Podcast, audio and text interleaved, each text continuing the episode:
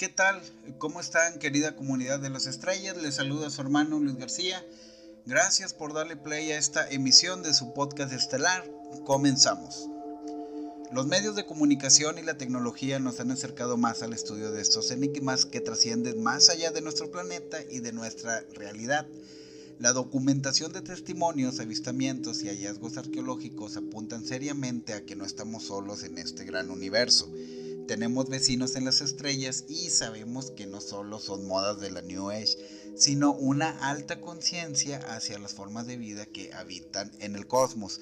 Si las luces que vemos en el cielo y que hacen movimiento, los cuales no son propios de un aeroplano, no es tecnología extraterrestre, sino naves que se fabrican en la Tierra y no las han querido dar a conocer públicamente, esto es igual de interesante para la investigación sobre este fenómeno desconocido, cosa que en mi opinión apunta hacia tecnología extraterrestre que se quedó en la Tierra bajo algún accidente o convenio de las altas esferas o conocimiento antiguo que nos entregaron los visitantes de las estrellas. Vamos a conocer casos que han sido documentados y han sido presenciados por muchos testigos. Florencia, Italia, 27 de octubre de 1954. Alrededor de 10.000 fanáticos que disfrutaban un partido de fútbol en el estadio Artemi Franchi. Justo después de haber iniciado el segundo tiempo, los jugadores quedaron en silencio y segundos después la gente en las gradas emitió un ruido como si estuviera muy exaltada. Uno de los futbolistas que dio testimonio de este impresionante avistamiento a plena luz del día era Ardico Maunini, una especie de leyenda para el club que había jugado para Italia en el Mundial de ese año.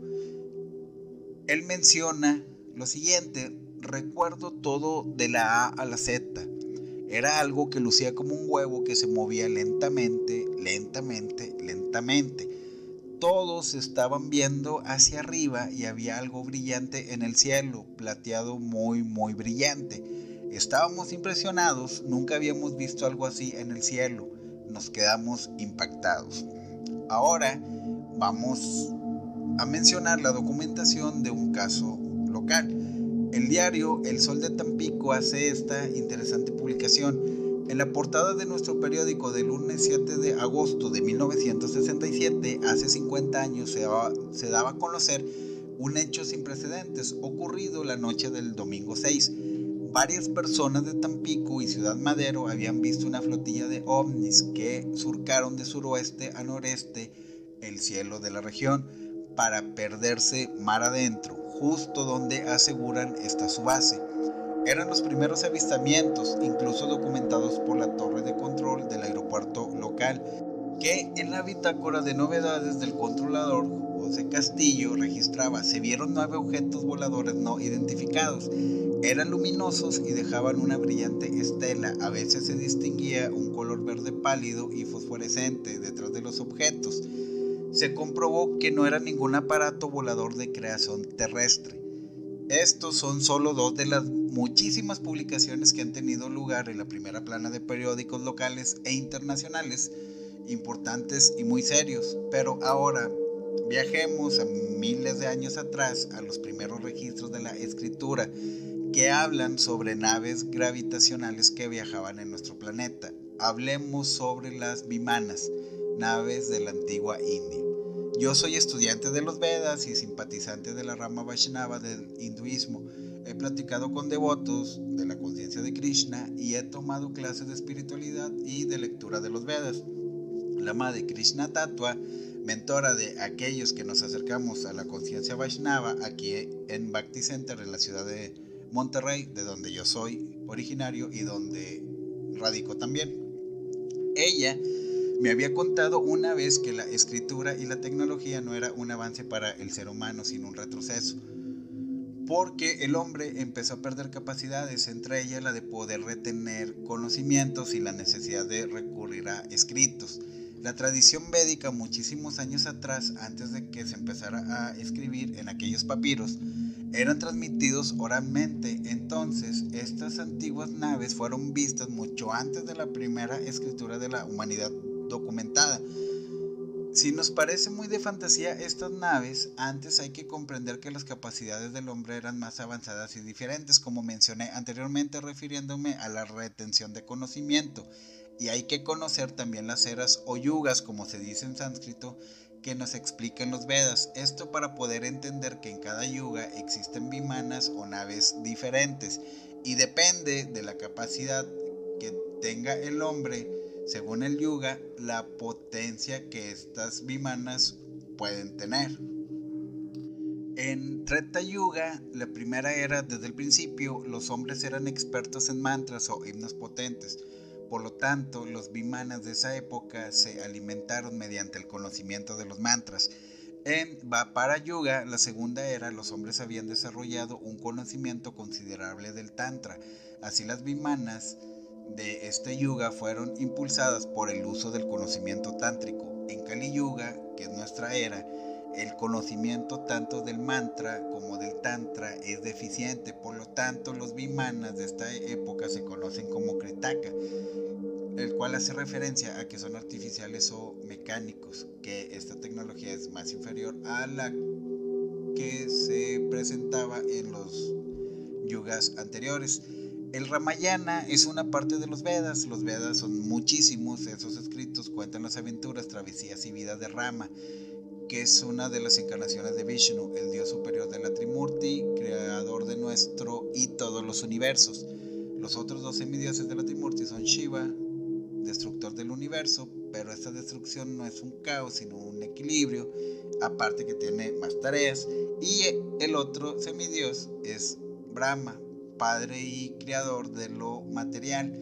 Se dice que el señor Brahma, el ingeniero del universo, desarrolló varios vimanas para algunos de los otros semidioses.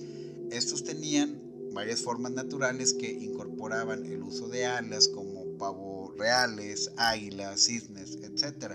Otras vimanas fueron desarrolladas para los seres humanos más sabios por grandes videntes del conocimiento védico. El Ramayana está escrito en sánscrito en casi 50.000 versos y su redacción se atribuye al sabio hindú Valmiki, el cual los redactó hace 2400 años. En las páginas del Ramayana se encuentran alusiones asombrosas a carros voladores y a extraños elementos a reacción que habían sido utilizados en el curso de las guerras entre los reyes de la alta antigüedad asiática. En estos vehículos voladores las personas que se montaban en ellos podían volar hacia los cielos y dirigirse a las estrellas y mundos lejanos para luego retornar a la tierra. Voy a mencionar algunos versos del Ramayana donde se habla de estas antiguas naves. Mientras se iban desarrollando estas cosas, Rama, el Kakutshida, le dijo a Vivishana, ocúpate de procurarme un pronto regreso a mi ciudad. El camino a Ayodhya es muy difícil de recorrer, a lo que respondió Vivishana, hijo de monarca de la tierra, yo cuidaré que te conduzcan a tu ciudad. Hay un carro llamado Pushpaka carro incomparable, resplandeciente como el sol y que marcha por sí mismo. Montado sobre ese carro, serás conducido por él sin inquietud hasta Ayodhya. Tras estas palabras, Vivishana llamó urgentemente al carro parecido al sol, acompañado por su hermano y por el ilustre Videhana. Eh, el Ragida, ya montado, le dijo a su griba, apresúrate a subir en el carro con tus generales Sugriva sube también con tus ministros, Vivishana, monarca de los Rakshas. Al instante, Sugriva y Vivishana, con sus ministros llenos de alegría, montaron en el gran carro Pushpaka. Cuando todos estuvieron embarcados, Rama ordenó al vehículo que partiese y el incomparable carro de Curebase se elevó hacia el mismo seno de los cielos. El carro volaba como una gran nube empujada por los vientos. Desde allí, paseando, su mirada por doquier, el guerrero descendiente de Ragu dijo a Citala Mitiliana, la del rostro bello como el astro de la noche. Mira, ya veo el palacio de mi madre, Ayodhya, inclínate ante ella. Cita, mi videjana, he aquí de regreso. Apenas la muchedumbre presurosa les vio llegar como un segundo sol y con tan rápida marcha al aire fue rasgado con potentes gritos de alegría lanzados por ancianos, mujeres y niños. Todos gritaban, aquí está Rama. En el Samarangana Suttadhara, que es una obra enciclopédica acerca de la arquitectura clásica hindú, escrita por el rey de Dara de la dinastía Paramara, quien vivió entre el año 1000 y el 1055 después de Cristo, ya se habla más detalladamente de las vimanas. Aquí se dice que el secreto de la fabricación de las vimanas no puede ser develado. Y esto no es por ignorancia, sino porque los detalles de la construcción deben mantenerse en el mayor secreto para impedir que alguien pueda fabricar un vimana con fines perversos. Adolfo Hitler era un estudioso profundo de la cultura hindú. Sabemos que adoptó la esvástica y mucho conocimiento sobre los Vedas. En su gabinete tenía un equipo de ingenieros y científicos que tenían como tarea crear estas antiguas naves. Hitler era estudioso de los Vedas, pero no tenía maestro espiritual que le diera el conocimiento como tiene que ser impartido. Por eso él interpretó a su manera los escritos sagrados y ya sabemos qué pasó con la historia. Más características de su composición que nos da el Samarangana Suttadhara son el cuerpo del Vimana debe ser fuerte y duradero, pero de material liviano como un pájaro volador por medio de la potencia graduada del mercurio, se pone en movimiento el torbellino impulsador del carro aéreo. Un solo hombre puede viajar de manera maravillosa y ascender muy alto por los cielos. Puede construirse un vimana tan grande como el templo de la divinidad. Para ello hay que utilizar cuatro depósitos de mercurio en la parte inferior. Una vez calentados estos, puede desarrollarse por medio del fuego controlado. Una equivalente al rayo. Muy pronto el Vimana asciende convirtiéndose en una perla en el cielo. Por medio de los Vimanas, los hombres pueden ascender a los cielos y los seres del cielo pueden descender a la tierra. El doctor Richard L. Thompson, eh, que tuvo su cuerpo presente con nosotros en el del año 1947 al año 2008, también conocido por su nombre Vaishnava, Sadaputta fue un matemático, científico, filósofo investigador de la cosmología antigua, autor de libros y devoto practicante del Bhakti Yoga, quien hizo un estudio muy completo sobre astronomía védica, tan eficiente que estaba formando un planetario con información de estos textos sagrados donde ubica todos los planetas de donde habitaban los dioses antiguos que utilizaban estas naves. Él decía lo siguiente sobre estas naves de los dioses. Los bimanas más típicos tenían características de vuelo que se asemejaban a las reportadas hoy en día como ovnis, y se decía que el ser asociado con ellos poseía poderes similares a los que actualmente se atribuyen a las entidades tripulantes de estas naves. Los textos védicos han ayudado para comprender mejor la ciencia. Esto está comprobado. Nikola Tesla nos entregó la corriente alterna, una electricidad con mayor eficacia. Nikola Tesla eh, tuvo una comprensión sobre las energías gracias a los textos védicos. Cien años después del primer vuelo de Orville Wright, eh, Gran Swami recuerda a Shikpur Bapujitalpade, el indio que voló un avión no tripulado ocho años antes que Wright. Orville Wright demostró el 17 de diciembre del año 1903 que era posible para una máquina pesada ser impulsada por el aire y volar, pero en 1895, ocho años antes, el erudito en sánscrito Shikbar Bapujitalpade había diseñado un avión básico llamado Marutsakti, que significa poder del aire, basado en tecnología védica y lo había hecho despegar sin tripulación ante una gran audiencia en la playa Chopati de Bombay. La importancia de los hermanos Wright radica en el hecho de que fue un vuelo tripulado por una distancia de 120 pies y Orville Wright se convirtió en el primer hombre en volar, pero el avión no tripulado de Talpade voló a una altura de 1500 pies antes de estrellarse y el historiador Evan Koshka ha descrito a Talpade como el primer creador de un avión. A medida que el mundo observa el centenario del primer vuelo tripulado, es interesante tener en cuenta la hazaña del siglo XIX de la India, siglo inventor del primer avión por su diseño que se basó enteramente en el rico tesoro de los Vedas de la India. Hablando más sobre este genio, Chikbar Bapuji Talpade nació en el año de 1864 en la localidad de Chirabazar en Dukarbadi en Bombay. Él era un estudioso del sánscrito y desde su corta edad se sintió atraído por la Vaimanika Sastra, que es la ciencia aeronáutica. Él escuchó que era, eh, más bien, eh, aprendió del gran sabio indio Maharishi Bhaja, un estudioso occidental de indología, Stephen Knapp lo ha expresado en palabras simples, o más bien ha intentado explicar lo que hizo Talpade. Según Knapp, el Vaimanika Shastra describe en detalle la construcción de lo que se llama motor de vórtice de mercurio, el precursor de los motores de iones que fabrica hoy la NASA son señalamientos importantes para apreciar el tesoro de información y sabiduría que nos ofrecen los textos médicos.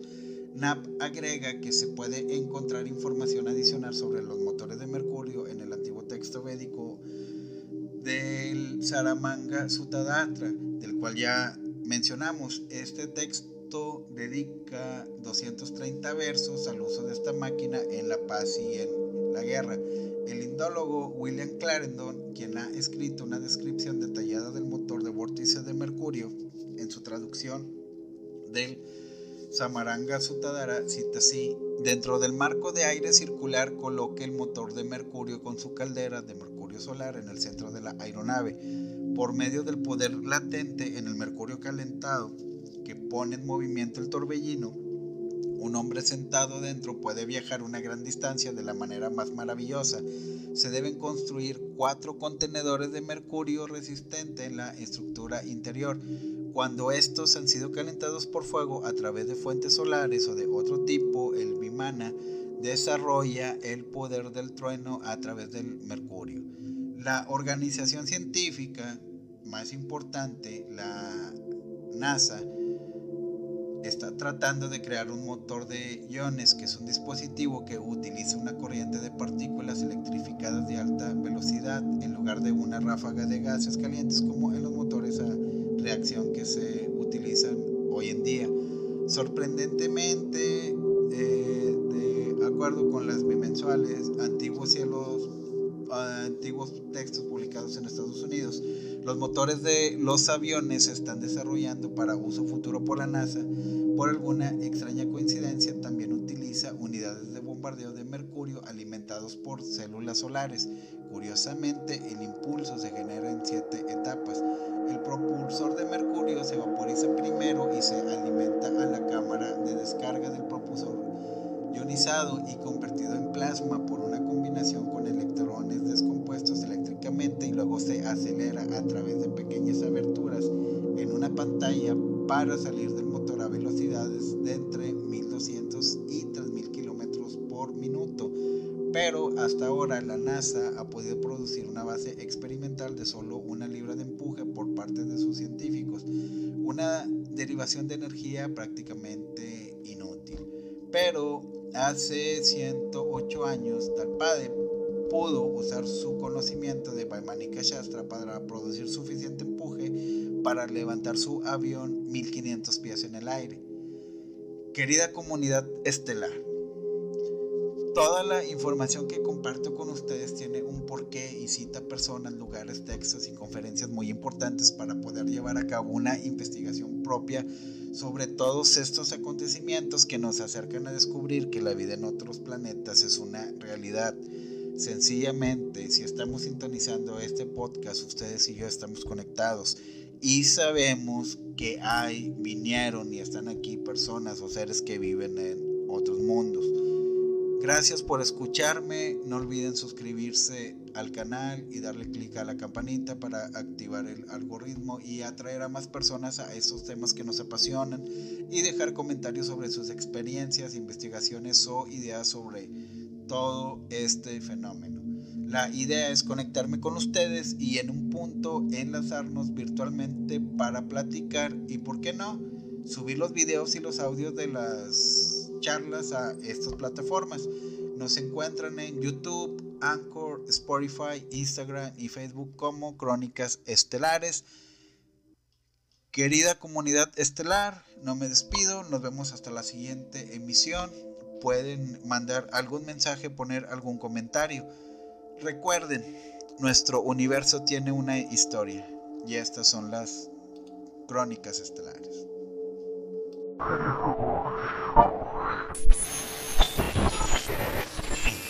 Or him.